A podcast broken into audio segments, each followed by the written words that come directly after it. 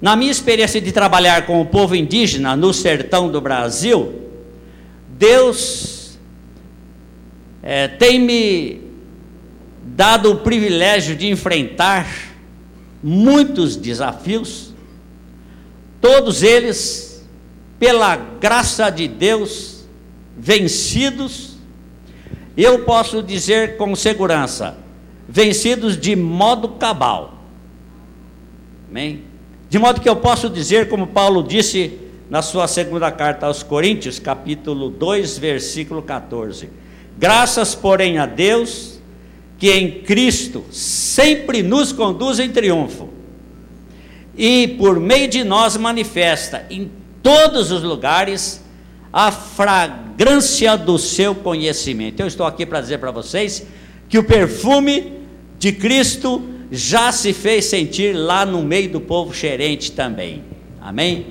O primeiro desafio. Não tá bom, irmão. Muito obrigado, muito obrigado. Deixa o, o, o velho índio aqui treinar. Um dia eu vou ser pregador eletrônico, pode deixar. Caminhando para lá e para cá, assim. E onde é que eu estava agora?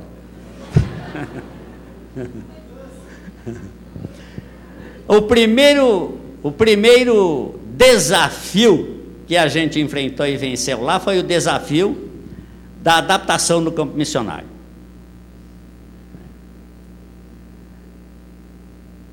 Ainda que muitos missionários tenham voltado, por razões, às vezes por razões físico-biológicas, às vezes por razões psicológicas e até mesmo espirituais, Deus nos deu uma adaptação tão grande lá no antigo norte de Goiás, hoje o grande e belo estado de Tocantins, não é?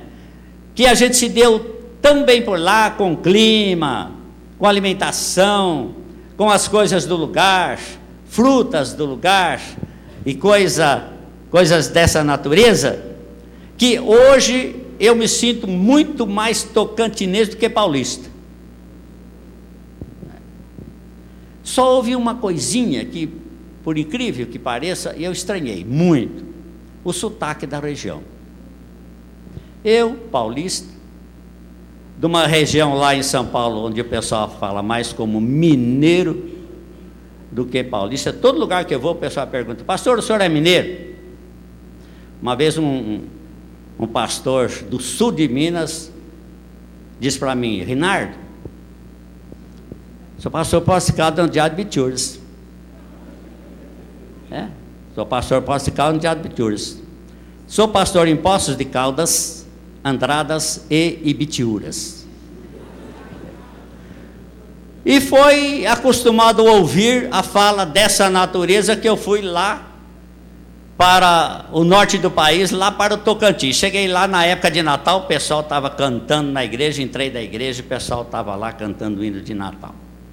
Mal suponha aquela gente que a Belém quer ir parar que uma luz tão refulgente vai ali brilhar. Diga, eita, como é que eu vou me acostumar por aqui? Mas foi coisa rápida. A gente foi se acostumando, os meus filhos nasceram lá, aprenderam falar daquele jeito, pegaram aquele sotaque. Até minha neta, a Laís está aqui, ela tinha três anos. Eu levei a Laís num parquinho aqui em Brasília certa vez. E falei, Laís, você fica aqui brincando no parquinho enquanto o vovô fica aqui lendo a revista. Ela olhou para mim e disse: Vô, não é parquinho, é parquinho. Viu? E a gente se deu tão bem lá naquela religião que vocês sabem que eu cantei aqui, né? Até fiz um hino lá para o Tocantins. E um dia vocês não vão ficar surpresos se eles oficializarem lá o hino do pastor Rinaldo como o hino oficial do Tocantins. Oh, meu, pelo menos todo mundo diz isso lá, aqui, quem ouve. Ó meu cerrado imenso, meu chapadão de areia, meu rio de águas claras por entre a mata onde serpenteia, ó meu cerrado imenso, riqueza do sertão, as flores mais cheirosas, as frutas mais gostosas brotam do teu chão. Eu louvo a Deus que Ele me levou justamente para o Tocantins, E aquilo é lindo, como diz lá a TV Anguera, o que o Tocantins tem de bom a gente mostra. E os meus filhos vão fazer férias lá agora, virou ponto turístico a região. Desafio vencido. Segundo desafio foi o desafio de criar uma família no sertão do Brasil em lugar de pouco recurso. Quando nós saímos de São Paulo, em 1960, Gudro e eu, os nossos parentes estavam super preocupados, dá licença, porque naquele tempo não se falava muito de índios, e parece que os índios estavam lá longe, lá nas selvas, tudo muito distante, tudo muito difícil. E eles tinham muito medo, que a gente ia se perder na selva, que a gente ia morrer afogado, até que os índios iam comer a gente. Se fosse hoje, até que tem uma gordurinha aqui. Mas naquele tempo era magrinho, como vocês viram aí, não valia, nem valia a pena, não é? Mas o que eles tinham mais medo é a família. Como é que a gente ia formar uma família lá? Como é que você vai educar os filhos lá, no meio do mato, no sertão? Pois, meus amados irmãos, sabem onde é que Deus nos colocou? Em Tocantinha, 85 quilômetros além da capital de Palmas justamente onde nós tínhamos ali o famoso, histórico e o grande Colégio Batista do Tocantins. Viu? E meus filhos, que nasceram todos lá, vocês sabem, sete mulheres e dois homens, nasceram todos lá. E vocês sabem, eles nasceram em casa, nasceram domesticamente. E o próprio pai foi o parteiro dos seis primeiros, não é? Os meus filhos que nasceram lá tiveram o privilégio de terem como professores, professoras, missionários, missionários, gente do tamanho do porte de Dona Beatriz Rodrigues da Silva, Margarida Lemos Gonçalves, octogenária, veio falar aqui no congresso, esteve aqui ontem, e ainda dirige uma frente missionária lá no Lajeado, também perto de Tocantina, perto de Palmas, né, ativa ainda. E, é, tio da Evaristo da Silva, Madalena Campelo, quem conhece aqui, Madalena Campelo e Aloísio, né, o nome do esposo dela, da igreja L Norte, Ceilândia, né, grandes missionários e missionárias. Né, meus filhos tiveram esse privilégio. Depois viemos para Anápolis, aqui para Brasília. Os meus filhos se formaram, lá tem quem é formado em nutrição, e arquitetura, letras, pedagogia, informática. Né? E nunca vi nenhum dos meus filhos dizer assim: nós somos prejudicados na nossa educação e na nossa formação profissional, porque os nossos pais eram missionários entre os Nunca, jamais. Amém, irmãos? Deus nos deu o privilégio de ir lá fazer o trabalho missionário e criar uma família ah, lá naquela região, não é? sem prejudicar os nossos filhos. O terceiro desafio, esse foi mais difícil, foi o desafio de falar, pregar o Evangelho, comunicar o Evangelho, numa língua que os índios pudessem entender. Sabe quando eu fui trabalhar entre os índios? Eu fui em 1959 solteiro, depois em 1960 casado. Eu pensava, naquela época não tinha formação missiológica, não tinha curso de missiologia. A própria antropologia estava só começando aqui no Brasil. A gente escutava falar de Eduardo Galvão e Darcy Ribeiro e quase só. Não, é? não tinha treinamento dessa natureza. Eu recebia um bom treinamento em linguística mas em antropologia e missiologia não. E eu fui para os índios achando né, que eu seria a primeira pessoa a falar sobre Deus e sobre coisas de Deus, sobre bem e mal, coisa dessa natureza, aos índios gerentes. Eu não sabia né, o que eu sei hoje, e a teologia ensina isso, que todos os povos da terra até o mais distante, de uma cultura mais primitiva, eles têm um certo conhecimento de Deus, que os teólogos chamam de revelação geral. Que é aquele conhecimento de Deus que toda a família da terra que falava uma língua só no início possuía, naquele período que, que, que foi desde a criação, no Gênesis, até pelo menos a Torre de Babel, ou até Abraão, mais na frente um pouquinho. Quase dois mil anos de civilização, todo mundo falando a mesma língua, e todo mundo sabendo que tinha um Deus que tinha criado o céu e a terra, e que Deus era justo e amoroso ao mesmo tempo, né? e que Ele havia ah, prometido ao primeiro casal a redenção, a restauração da raça humana quando eles pecaram, né? dizendo que a semente da mulher haveria de esmagar e ferir a cabeça da serpente. Todos eles sabiam disso. Que Deus punia o mal, o dilúvio. Todo mundo sabia. Tanto é que o xerente tem a lenda sobre o dilúvio. Na mitologia deles. E vários povos da terra têm a lenda sobre o dilúvio. De modo que esses povos, na Torre de Babel, confundidas as línguas, essas nações saíram e se espalharam pelo mundo todo e levaram esse conhecimento de Deus que, como eu disse, os teólogos chamam de revelação geral. Agora, isso foi transmitido de geração a geração por via oral. Agora, vocês sabem muito bem: quem conta um conto acrescenta um ponto. Então, essas lendas, estes contos, esses mitos foram ficando assim, diferenciados, diferenciados, de modo que quando você ouve uma lenda indígena hoje, você não percebe assim de pronto que lá atrás, lá no fundo mesmo, na plataforma, no substrato, tem informações que vêm lá da revelação geral. Eu não sabia disso aí. Então cheguei lá, pus o pé lá na aldeia. Ah, sim, é por isso que Carlos Terena, Marcos Terena, eles não gostam quando os evangélicos dizem que os índios não conhecem Deus. Ele diz assim: não, os índios conhecem Deus sim, os índios não conhecem Jesus, é outra coisa. É. Então, quando eu cheguei lá, fiz o meu discurso na aldeia pela primeira vez, e sabe, como bom professor de criança, a gente achando que índio era criança, a gente começou lá no Gênesis, contamos a história da criação, depois a história da queda e tudo, direitinho, como a gente conta aqui. Aí quando terminei meu sermão, achando que eu tinha feito maior sucesso, maior êxito, levantou-se lá um ancião, isso aí é da cultura xerente mesmo. Lá a sociedade é dualista, não basta só um falar, o outro tem que confirmar a palavra.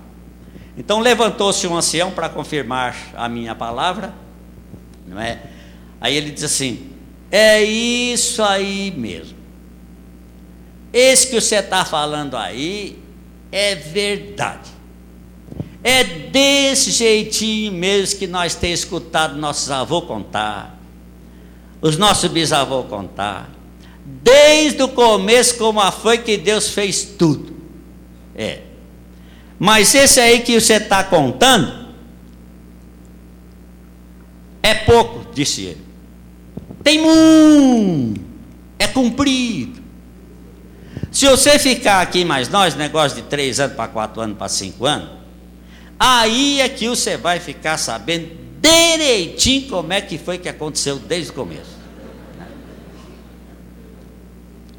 Eu estou bem, mas não é muito. Vim aqui para falar de Deus, e Ele está dizendo né, que eu tenho que ficar aqui para aprender. Aí eu fui descobrir, descobrir que eles tinham um mundo de conhecimento da revelação geral que eu não sabia.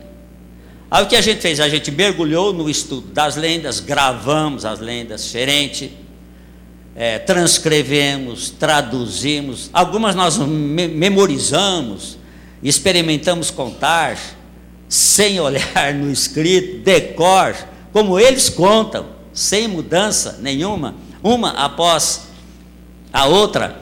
E a gente então foi descobrindo ali aquilo que, que eles chamam de ponte de comunicação. E que o Dona Richardson, no livro que vocês devem conhecer aí, chamado Fator Melquisedeque, aliás, muito mal traduzido para o português, porque fator Melquisedeque é a tradução de um livro em inglês intitulado With the Eternity in Their Heart com a eternidade no coração. É um versículo bíblico que mostra que Deus fez todos os povos da terra, línguas, culturas diferentes, mas Ele colocou a eternidade no coração do homem. Quer dizer, Ele colocou a fome por Deus no coração do homem. Ele colocou a fome pela verdade no coração do homem.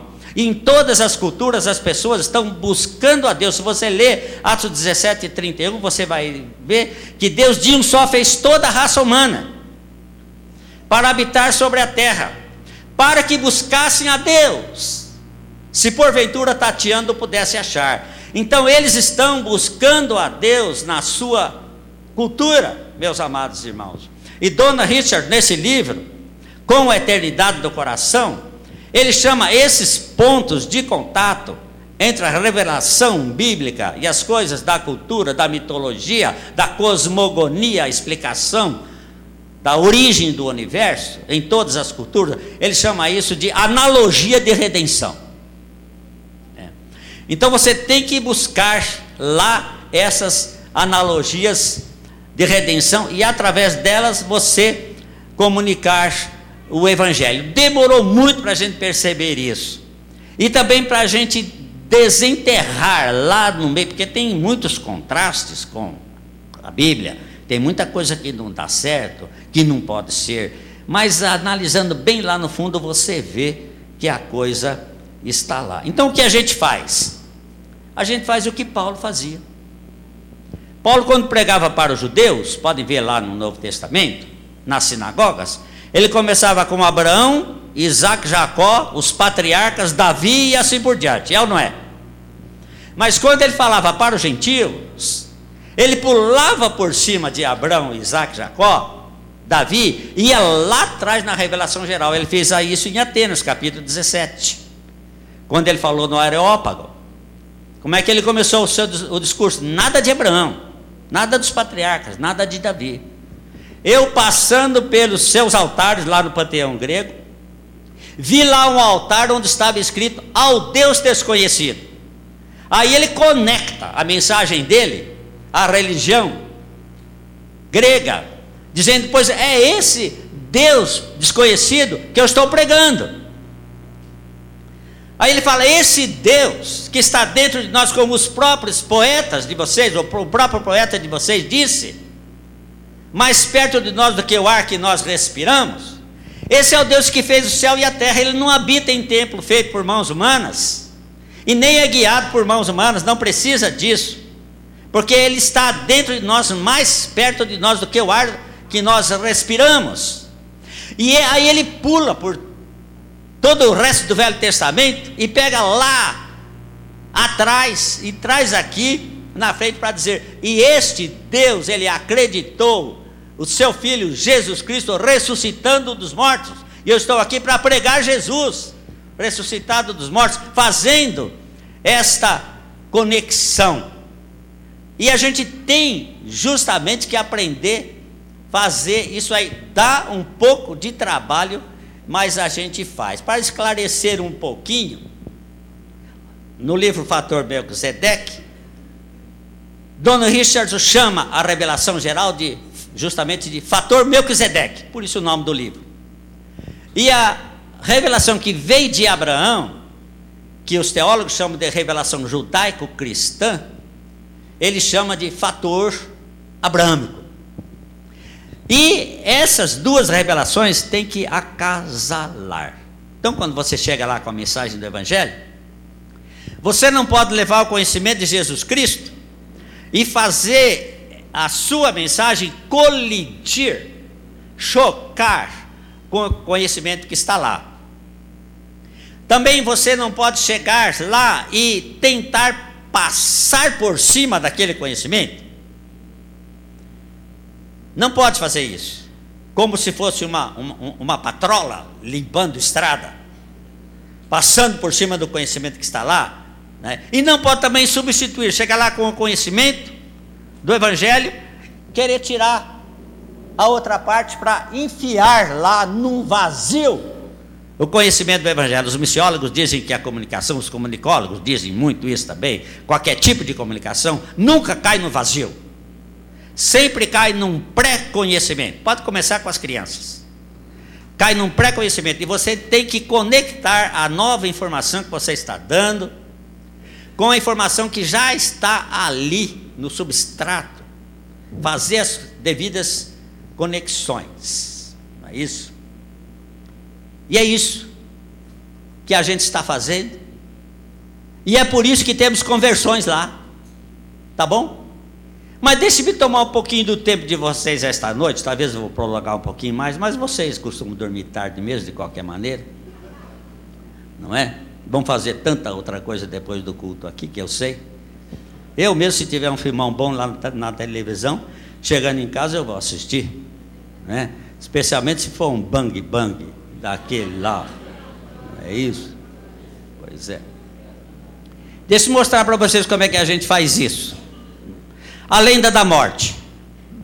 A lenda da morte é assim. No passado, eles dizem, a rama está e ele se reporta a um período que a antropologia chama de, de, de, de agora perdi o termo, era mitológica. A era mitológica é uma era paradisíaca, onde tudo era bom, maravilhoso. E o, e o xerente fala desse tempo. Antigamente, quando o Sol e a Lua estavam aqui, que eram índios, mas com poderes sobrenaturais, depois eles subiram, se instalaram, instalaram lá na abóbada celeste. Mas quando eles estavam aqui, tudo era bom. Não tinha morte, não tinha dor, não tinha sofrimento, não tinha nem branco. É? E onde era feliz, tudo muito bom. Mas naquele dia que eles subiram e se instalaram, começou a era da realidade. Então a gente convive com a dor, convive com o sofrimento, convive com tudo que é ruim, até com o branco. Não é? Mas ele diz então que antes de subirem, o sol chamou o seu companheiro Lua, ambos do sexo masculino, e disse assim: Como é que nós vamos fazer para os nossos filhos? O destino deles, a vida deles aqui. O sol diz: Vamos fazer assim. Pegou um talo de buriti, talo de palmeira muito leve, jogou na água, o talo afundou, né? e voltou à tona, é muito leve.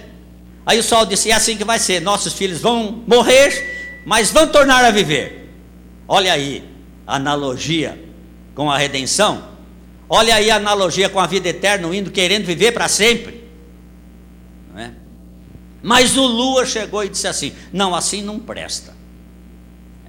Não presta, porque nossos filhos vão ressuscitar, tornar a viver. Aí a população vai aumentar muito, vai encher a terra, preocupação com a explosão demográfica, vai faltar a caça, a caça não vai dar para todo mundo. Preocupação com a fome é um tema não é? Essencialmente atual, preocupação com a fome do planeta, não é? E isso não vai dar certo. É melhor assim, ah, assim, vão comer uns aos outros. Preocupação com a antropofagia, né? Então o que é que é melhor assim? Aí pegou uma pedra e jogou a pedra. E a pedra ficou. Aí o narrador conta isso, quando ele conta que a pedra ficou, arenum. Aí termina, não fala mais nada, acabou. Jogou a pedra, a pedra nunca mais voltou. É por isso que o índio morre e não volta mais. É isso. E outra lenda. O caminho para o céu. Dizem que quando o sol subiu, e a lua subiu também, passado um tempo eles ficaram com muita saudade deles. Oh, minha alma tem sede de Deus. E eles pensaram: vamos lá visitá-lo. Vamos lá em cima visitá-lo. Fizeram caravana para ir visitar Deus lá em cima. Sol e a lua. Mas diz que é longe. Caminham aqui na direção do nascer do sol. Onde é que o sol nasce? Aqui? Tá certo? Ou é mais para cá? Vocês? O sol nasce aqui? Muito obrigado. Então caminham aqui na direção do sol, sol nascente.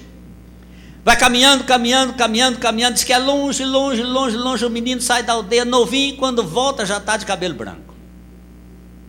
Caminha até lá naquele ponto, lá na linha do horizonte. Vocês já viram quando o sol nasce de manhã? Lá na linha do horizonte? Não parece que a terra e quando o, céu vai nas, o sol vai nascendo, a terra, o sol e o céu, os três estão juntos. Pois naquele ponto, justamente aquele ponto, o índio chama de Rewana Nankradá, o pé do céu. Né? E a crença é que se ele chegar lá, na hora que o sol nascer, ele sobe junto com o sol.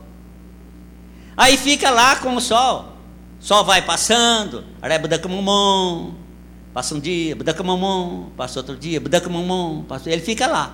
Mata a saudade do pai grande, aí volta. Aí passa tempo, outra caravana vai e volta, outra caravana vai e volta.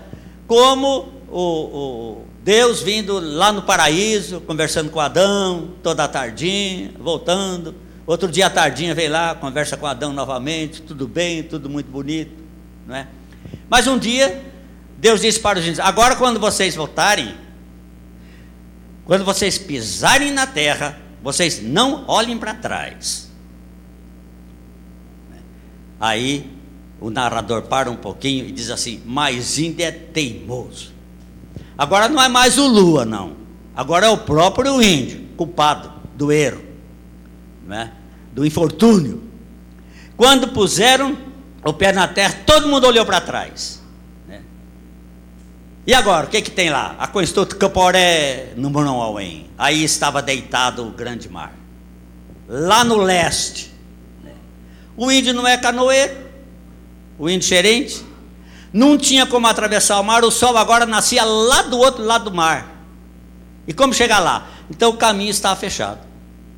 Então nunca mais foram para lá conversar com o pai grande, de forma alguma. Aí quando eles contavam isso, eu ficava pensando, mas o gerente. Então eles são fatalistas. Porque era bom, ficou ruim e não tem nada para resgatar isso, para reaver esta perda.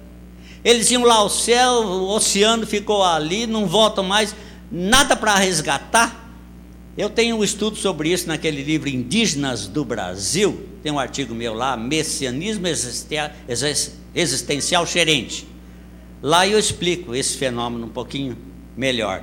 Mas eu ficava pensando, será que eles não têm nenhum desejo assim de reaver aquilo que foi perdido? Mas eu descobri uma coisa muito interessante. Quando eu comecei a ouvir essas lendas lá na aldeia mesmo, cada vez que um velho contava a história, sempre alguma pessoa, geralmente uma senhora de idade, que a mulher lá é muito sofredora, a sociedade é muito machista, era uma mulher de meia idade que interrompia, na hora que o Lua jogou a pedra, a mulher interrompe o narrador para dizer: Ah, se não tivesse jogado aquela pedra. Até hoje nós estávamos vendo aqui os nossos bisavós que morreram, nossos avós que morreram. Ah, se não tivesse jogado aquela pedra a gente não precisava chorar muito quando morre um parente nosso, porque a gente sabia que ele ia voltar outra vez, não é? E como o índio chora quando morrem, não é? E além do, do, do caminho do céu, a mesma coisa. Uma vez, quando chegou naquele ponto que eles olharam para trás, uma senhora falou em português, levantou e falou: Eita, mas índio é besta. Não sei por que, que foi olhar para trás. Porque se não tivesse tem olhado para trás, até hoje nós estávamos subindo lá e conversando com o nosso Pai. Viu? Irmãos, agora o missionário chega lá. Eu gosto muito de pregar sobre a ressurreição de Jesus Cristo. Eu chego lá, eu abro a Bíblia e, e leio lá capítulo 11 de João. Eu sou a ressurreição e a vida. Aquele que crê em mim nunca morrerá ainda que morra, digo, viverá. E aquele que vive e crê em mim nunca morrerá. Amém, irmãos? Aí eu digo para eles: olha aqui, minha gente, o sol, ele não deixou a pedra lá, não. Ele prometeu, porque sol é chamado de Optoquasauré também, nosso grande pai, que é o termo que está aqui no Novo Testamento gerente. Deus, o Optoquasauré. Ele não deixou a pedra lá, não, ele mandou o seu filho. E Jesus veio quando ele morreu na cruz, como que ele tirou a pedra de lá, e jogou o talo de Buriti outra vez. Para a gente morrer e ressurgir. Então o crente ele ressurge. Ele está esperando Jesus voltar para todos os crentes ressurgirem. E eu abro lá no capítulo 10 de Hebreus, falo que Jesus abriu um novo e vivo caminho. Então não deixou mar lá, não. Ele providenciou um novo acesso. Quando Jesus morreu na cruz, ele abriu um caminho novo para Deus, através do véu, através da sua carne, através da sua morte. Então a gente pode ir lá com Deus outra vez. E se o problema é mar, eu vou lá no Apocalipse e leio. E o mar já não existe. E assim a gente vai conectando a mensagem com os, os conceitos que já estão lá, sem destruir a cultura indígena. Já ouviram, ouviram falar aí que missionário vai lá para destruir a cultura indígena? Não é? A gente está valorizando a cultura indígena, mas a gente está levando a resposta que eles mesmos estão buscando, porque eles não queriam que a pedra tivesse jogado lá. Então eles querem a vida eterna. E essa vida eterna está em Jesus. Já ouviram falar dos índios Guarani? E a esperança das migrações que eles fazem atrás da terra sem males?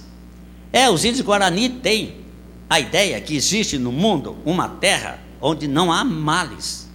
Então eles fazem migrações por todos os lugares atrás dessa terra sem males. Quando os descobridores chegaram aqui, os índios Guaranis tinham feito migrações para o litoral do país, atrás da terra sem males. Encontraram com os portugueses. É. Depois eles começaram a fazer migrações para o interior do país. Tem índio Guarani em todo lugar do país. Agora eles estão fazendo migrações novamente para o litoral. Tem índios no Rio de Janeiro, tem índios no Espírito Santo. Não é? E eles estão em busca da terra sem males. Mais uma vez eu ouvi um crente, Guarani, pegar o violão e ir para frente e dizer assim: irmãos, eu vou cantar o hino que eu mais gosto. Sabe o que ele, que ele, que ele cantou? Eu avisto uma terra feliz, onde irei para sempre morar. Ele descobriu que é lá que está a terra sem males. Aqui não tem terra sem males, não, não tem no Brasil, não tem na América do Sul, não tem na América do Norte não tem na Europa, não tem no, no, no Oriente, não tem lugar nenhum. A terra sem mal está lá. E assim a gente conecta o Evangelho com o conhecimento que está lá. E assim Deus nos deu mais de 250 irmãos na fé que tivemos o privilégio de batizar lá. Não é? São 3 mil índios diferentes, são 54 aldeias diferentes. Não é? E é, os irmãos da congregação já batizaram centenas deles também, temos uns mil índios batizados lá, e vocês podem lá visitar para vocês verem que são índios crentes mesmo, nascidos de novo, que conhecem Jesus como nosso Senhor e Salvador. Esse foi o desafio mais difícil, mas pela graça de Deus vencemos também. Deixa eu correr um pouquinho. O outro desafio, meus caros irmãos, é o desafio de ver uma igreja plantada no meio dos índios. Nós tínhamos crentes em muitos lugares, mas não tinha uma igreja. Eles não se reuniam, só tinha culto quando o missionário ia lá. Mas um belo dia, Deus tocou no coração de um jovem, em 1993, Isaías Xerente, e ele fez o primeiro culto na aldeia, sem a presença de um missionário. E ele chamou os irmãos lá de várias outras aldeias, eles vieram, fizeram um culto. A dona Wanda, esposa do pastor Gunda, tinha preparado um, um inário. Vocês vão ver ali na frente, o irmão fez lá uma exposição de material bíblico. Vocês vão ver lá a cartilha na língua xerente, dicionário na língua, ao saírem ali no hall de entrada, dicionário na língua xerente, vocês vão ver lá também o, o, inário com 40 hinos na língua xerente, o Novo Testamento que eu vou colocar lá para vocês verem de perto. Então eles tinham aquele ináriozinho na mão, deu coragem para eles, fizeram o culto lá na aldeia. Ficaram tão alegres, tão alegres, depois o dirigente contou para mim e disse assim: Olha, pastor, naquele dia nós fizemos um trato assim. Bem, quarta-feira a gente até pode dispensar. Mas domingo, não passa um domingo aqui sem fazer o culto. Amém? Então assim começou a semente da igreja. E outras aldeias foram influenciadas. E começaram a se reunir em outras aldeias. Depois algumas se esfriaram e a coisa caiu, algumas fecharam. Não sei se por aqui tem esse negócio aí de começar a igreja e fechar, o negócio esfriar, talvez não tenha por aqui, né? Mas aconteceu lá. Mas pelo menos duas igrejas temos lá. Uma lá onde trabalha o pastor Gunter, aldeia Porteiras, e onde eu trabalho, aldeia Salto. Essa vocês viram aí, Silvino é o dirigente lá na aldeia Salto. Som Pré e Sinã, é o trio do S, viu? Silvino, Som Pré e Sinã. Para você orar por eles fica muito fácil. Silvino, Som Pré e Sinã. O Silvino prega que é uma beleza. Hoje à noite, domingo à noite, né? Eles estão os três pregando na primeira igreja batista de Tocantins, lá na cidade. E na aldeia fizeram o culto no sábado, para poder ir domingo na cidade. E os dois, Som Pré e Sinã, eles tocam violão, uma dupla bonita, fazem aquela segunda voz, eles gostam daquele tipo de sertanejo. Fazem a segunda voz de tão bonito que, olha, eu vou dizer, Chitãozinho e Chororó, que tomam cuidado, porque os meninos cantam, tocam violão, e eu tive o privilégio de ensinar violão para ele, violão é meu instrumento, eu já contei aqui para vocês, que eles queriam muito aprender teclado. Aí peguei e ensinei teclado para eles também. Com um detalhe, não sei tocar teclado. É. Mas lá por analogia com o violão, preparei lá umas liçõezinhas, dez lições, o tanto quanto eu pude preparar, comprei o, o método adequado, a cifra e tudo. Dei aquelas liçõezinhas, passei para a mão dele. E sabe que eu acabei me tornando professor de teclado? É, só que com um detalhe, eu só ensino gênios. É, aquelas pessoas que são capazes de aprender as dez únicas lições que eu sei ensinar e depois são capazes de seguir sozinhos. E Sompré fez isso. Ele aprendeu tanto, tanto, tanto, viu? Ele toca. É, aliás, o, o Sompré, ele simplesmente estraçalha o teclado. Ele aprendeu tanto e gosta tanto do teclado que, olha, com todo respeito a vocês que doaram teclado lá, que foram muito úteis lá na aldeia, ele não quer mais aqueles teclados usados. E ele disse, pastor, a gente precisa comprar um teclado profissional, aquele que tem disquete. Viu? Aí examinaram lá os cofres da igreja, porque eles têm o cofre da igreja lá, caderneta de poupança, as ofertas e tudo. Para comprar o profissional não dava, mas deu para comprar. E eu fui com ele, levei o São lá para Palmas com o dinheiro da igreja, compraram um teclado semiprofissional de 1.470 reais, lá em Palmas. Ele está lá feliz, tocando esse teclado lá, e agora estão falando de guitarra, baixo e bateria. Compraram caixa de som também, de modo que os cultos lá são feitos com caixa de som, essa parafernália toda, não é? que a gente já tem por aqui, todo mundo gosta e, e, e, e isso entusiasma muito. Eu não, olha, irmãos, não quero entrar em assunto teológico ou outra coisa dessa natureza, mas uma coisa é verdade. Uma coisa é verdade. No meu tempo, jovem, quase não tinha o que fazer na igreja. É verdade, não tinha. Eu fico tão feliz quando vejo esses jovens hoje tocando violão, tocando baixo, e tocando bem, né? Tocando bateria. Hoje eu conversei com um casal, parente da nosso, do, do, do Cláudio, do esposo, da, a, a, o Rodrigo e a Gis, Gisele. Casaram-se ontem, sexta-feira. Conversei com eles hoje, são católicos. Não é quando a gente mexeu um pouquinho com a questão espiritual, ele diz assim: Pastor, nós cantamos e tocamos lá na igreja tocam lá no conjunto. Olha que bonito na igreja católica também. Os jovens estão cantando, estão tocando. Quer dizer, abrir essa oportunidade. Isso aí está acontecendo lá no Xerente também. Esses jovens estão lá por causa da música. A música atraiu esse pessoal e eles têm dom. Esse dom tem que ser nutrido. É? Então, meus irmãos, este, esse assunto também, pela graça de Deus, e a igreja está sendo cada vez mais conceituada lá na aldeia. E lá agora é culto para tudo. Se for dor e sofrimento, eles querem culto. A pessoa está doente, eles chamam, se eu estou lá, eles me chamam a mim, se não, chamam o Silvino, que é o pastor, para ir lá fazer culto, lá na casa do elemento que está doente, para orar por ele. Não é? Alguma coisa difícil acontece, eles chamam e quer que a igreja faz culto. E na hora da alegria, então, muito mais. A pessoa se forma, eles querem culto de formatura. Faz aniversário, quer o culto de aniversário para agradecer a Deus. Outro dia nós viajamos, eu e o pastor Gunto, viajamos 80 quilômetros para ir numa aldeia lá longe, para fazer um culto de gratidão a Deus. Sabe por quê? Pela chegada da energia na aldeia. Viu? Porque o rapaz crente disse, pastor, nós estamos sabendo que eles vão fazer lá um forró grande. O chefe do posto vai fazer um forrozão grande lá para comemorar a energia. E antes deles fazerem forrozão grande lá, nós queremos aqui na nossa aldeia fazer um culto de agradecimento a Deus pela chegada da energia elétrica. Amém, irmãos?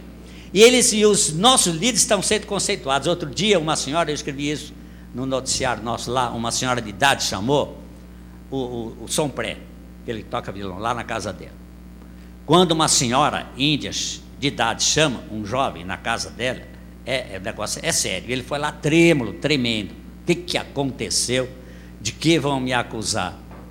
E chegou lá, ficou confortado, porque a velhinha falou para ele assim: Eu quero dizer para você que esta noite eu sonhei com você e com o Siná, os dois irmãos, e que você estava em cima do morro os dois tocando violão e cantando hinos, e veio uma pessoa vestida de branco e se colocou ao lado de vocês e pôs a mão na cabeça de vocês e disse aqui: esses aqui são homens de Deus, servos de Deus que estão pregando o evangelho na aldeia. Amém, irmãos? Aí ela concluiu dizendo assim: e eu tive esse sonho três vezes. Isso para o gerente é significativo. Sonhou três vezes que aqueles meninos estavam lá tocando violão, e aquele senhor, vocês sabem quem é ele? Vestido de branco, colocando a mão na cabeça dele, dizendo: Esses são servos de Deus, né? Que estão pregando o evangelho na aldeia. Então nós podemos dizer que temos uma igreja nascendo, criando raízes lá no meio do povo xerente. E o último desafio que eu quero falar com os irmãos hoje, que foi vencido, Está aqui nas minhas mãos, o Novo Testamento xerente. Viu? Deus agora falando em língua xerente. Até chegar esse momento aqui, muita água passou por baixo da ponte. Em 1958 chegou lá o pastor Gunther, e eu cheguei em 1959. Descobrimos que a língua xerente era muito bonita, mas não tinha escrita. Não é? Era uma língua ágrafa, somente falada. Não é? Nós tínhamos feito um curso de linguística e nós pusemos o nosso conhecimento em ação. Sabe como é que a gente faz? Vocês ouvem aqueles sons que você não tem na sua língua, sons diferentes, aí você grafa aqueles sons com o alfabeto fonético internacional, que todos os linguistas do mundo inteiro usam que tem aqueles caracteres, aqueles símbolos meio exóticos, quando você lê um dicionário em inglês, você tem lá a palavra em inglês, depois entre colchete, não é isso? Você tem ali a palavra escrita com uma grafia exótica diferente, aquilo é escrita fonética. É código para os linguistas no mundo inteiro para saber exatamente qual é o som daquela palavra. Então, se você fizer fonética, você pode fazer fonética na missão além aqui. Se você fizer fonética aqui na missão ali, você fica bamba para falar o inglês, para falar o alemão, para falar o chinês, o japonês, o árabe, qualquer língua. Viu? Então nós grafamos com o alfabeto fonético internacional, depois nós procedemos à análise fonológica para descobrirmos quais são os fonemas da língua, quer dizer, quais são aqueles sons portadores de significado. Não é? Então a gente descreve, esses são os fonemas da língua. Agora, mesmo assim, são escritos com aqueles sons, símbolos exóticos. Aí a gente então faz o alfabeto prático, mais ou menos comparado com o português, para não dar confusão na hora deles aprenderem e lerem as duas línguas. Aí a gente confecciona cartilha na língua indígena, vocês podem ver ali exemplar da cartilha, e a gente ensina o índio a ler e escrever a sua própria língua. Amém? E com a, a língua agora em registro, né? você tem aí a grafia, quer dizer, a língua agora está gutenbergalizada. viu? E você pode escrever livros, você pode jogar no computador, você pode imprimir, pode fazer o que quiser. Você tanto pode traduzir a Bíblia na língua, como você pode agora então coletar. Eles mesmos estão ouvindo as histórias, as lendas da mitologia, os cânticos. Silvino, ele está fazendo agora curso superior, viu? E eu coloquei um computador lá na aldeia, computadores que vocês ofertam aqui estão sendo colocados nas mãos dos índios. E agora nós temos computador lá na aldeia e ele está ele mesmo digitando no computador essas histórias, esses cantos, preservando o patrimônio linguístico e cultural da sua sociedade, muito ao contrário do que eles dizem por aí na mídia, eles gostam de dizer que o missionário vai lá para destruir língua e cultura. Lá entre o xerente, os missionários é que são os instrumentos para a preservação da língua e da cultura indígena. Então ele está colocando isso aí no computador e vocês vão ver ali, for, ali fora material didático, inclusive os desenhos elaborados pelos próprios índios, com as coisas da língua deles. Então isso deu possibilidade de traduzir o Novo Testamento. Agora, na hora de traduzir, quem vai traduzir? É pastor Rinaldo ou pastor Gunter? Aí eu descobri que eu sou muito bom para estudar a língua, para descrever, e, e, gosto de estudar, gosto de ler. Agora, uma coisa que eu não consigo fazer é dormir em cima do livro. E se você vai traduzir a Bíblia, você tem que dormir em cima do livro. Achou aquela dificuldade de tradução, você se dobra em cima daquilo e, e, e não sai enquanto não resolver. Eu sou muito pulo aqui, por acolá. Eu trabalho duas horas nisso aqui, um pouquinho lá, tem que variar, fazer outra coisa e tudo. Falei, não, Gunter, deixa eu mexer com cultura, deixa eu mexer com estudo linguístico, essa coisa toda, fazer viagem pelas aldeias. Agora o pastor Gunter, ele tem jeito. Aquele drome em cima do livro, apesar de não ter a mesma saúde que eu tenho. E nem da dona Wanda ter a mesma saúde da dona Guda. Mas foi com muito esforço e muito sacrifício que ele fez, pastor Gunther Carlos Krieger, fez a tradução do Novo Testamento xerente. Agora deixe-me dizer uma coisa importante. Vocês batistas brasileiros, este, ouçam bem, como eu disse lá no e-mail que eu passei, muita gente ia receber o e-mail. Esse é o primeiro Novo Testamento, é o 38 oitavo. Viu? Para línguas indígenas. Esse é o primeiro Novo Testamento traduzido para uma língua indígena brasileira, produto absolutamente de esforço nacional. Estudos linguísticos prévios e a própria tradução feitos pelos por missionários brasileiros. E recursos levantados por brasileiros, as igrejas batistas da Convenção Batista Brasileira. Vocês, irmãos. Então, os batistas brasileiros têm o privilégio esse aqui foi patrocinado pela Junta de Missões Nacionais da Convenção Batista Brasileira, publicado pela Sociedade Bíblica do Brasil. Né? Então, esse aqui, os batistas têm o privilégio de oferecer o primeiro Novo Testamento para uma língua indígena brasileira, fruto do trabalho nosso aqui. Certo? Isso aí deve nos animar, como eu disse lá no e-mail para vocês, porque temos ainda, nós temos ainda 90 e duas tribos indígenas no Brasil sem a presença de missionários. Vocês viram aí, não é? Temos mais de 80 línguas indígenas no Brasil para as quais a Bíblia não foi traduzida ainda. Não é?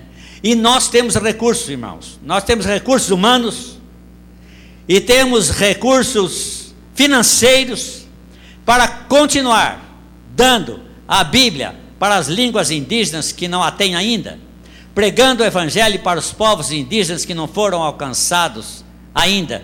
E essas 92 tribos do Brasil estão esperando a nossa resposta. Essas 80 línguas indígenas no Brasil que não tem a Bíblia está esperando a nossa resposta. Agora, usando os termos que o nosso dire... novo diretor executivo, pastor Fernando Brandão, ex-pastor aqui da segunda, Igreja Batista de Brasília, usando os termos que ele gosta de usar, e eu gosto quando ele fala isso. Ele diz assim: que resposta nós vamos dar para essas 92 tribos no Brasil que não tem o Evangelho ainda?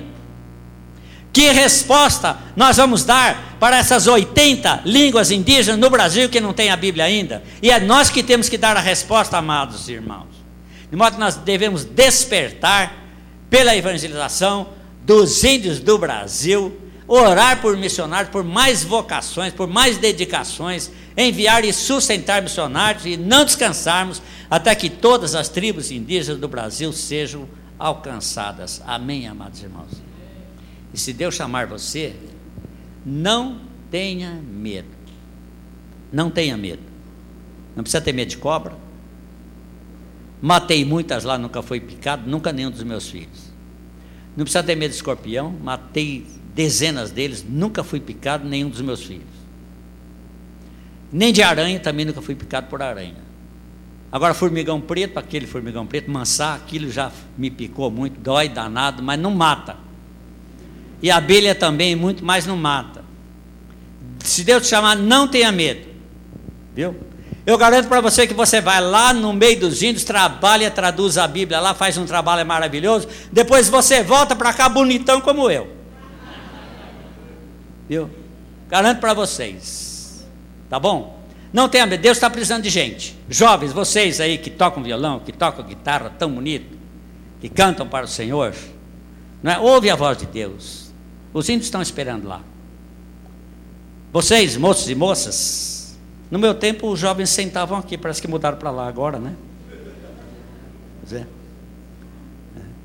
Vocês, e vocês também de idade, não tem, não tem esse negócio de idade, não. Eu estou com 73, estou lá tranquilo. Não é? Se Deus chamar, e eu tenho muita esperança, não vou fazer apelo, não. Eu sei que não precisa. Eu tenho muita esperança que dessa terceira igreja, viu? Há de sair gente aqui para trabalhar com os índios.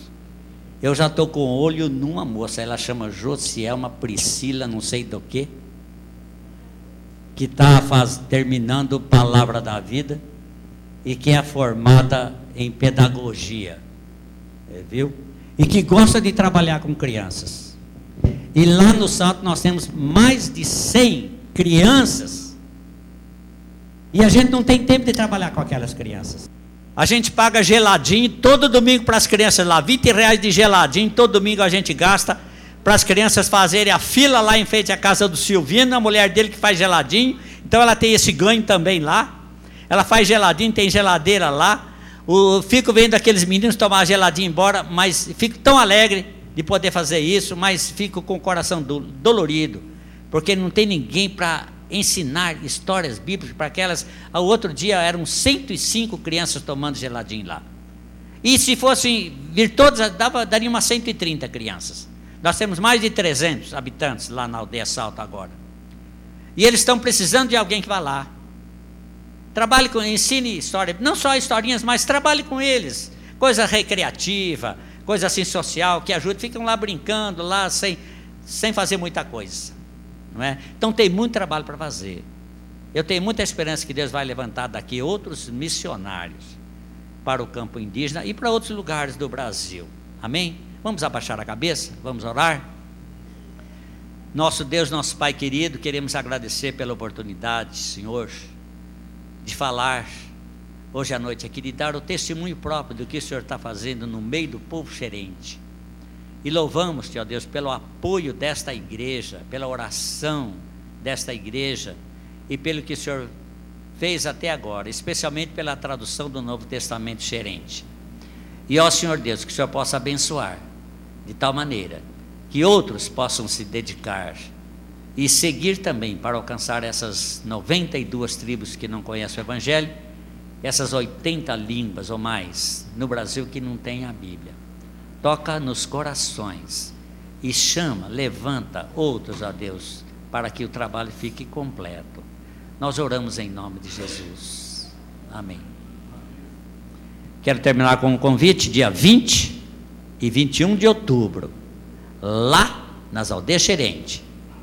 Nós vamos fazer a dedicação do Novo Testamento Xerente. Se você quiser fazer uma caravana para ir lá, você vai ver aquela festa bonita, e vai ouvir Silvino pregando, Sinã e Sompré tocando violão, e a gente falando lá em língua xerente, eu vou fazer um discurso na língua xerente, naquele dia, e o pessoal de junta de missões nacionais vai estar lá, muito bem representada, gente da Convenção Batista Brasileira, tá bom? E orem por esse dia, dia 20 e 21 de outubro, amém?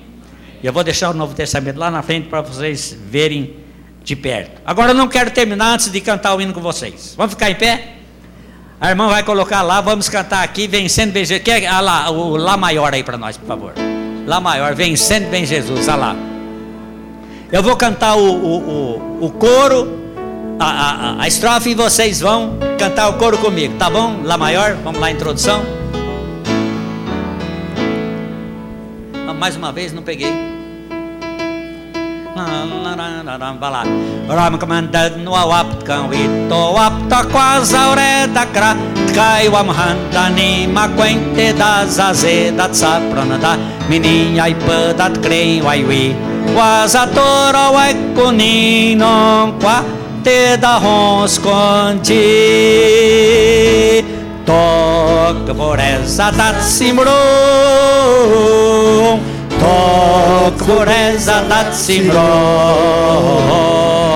Tok foreza No quante da honskoti Wap ta quada hau imha Rom kuyu imman to imken hi.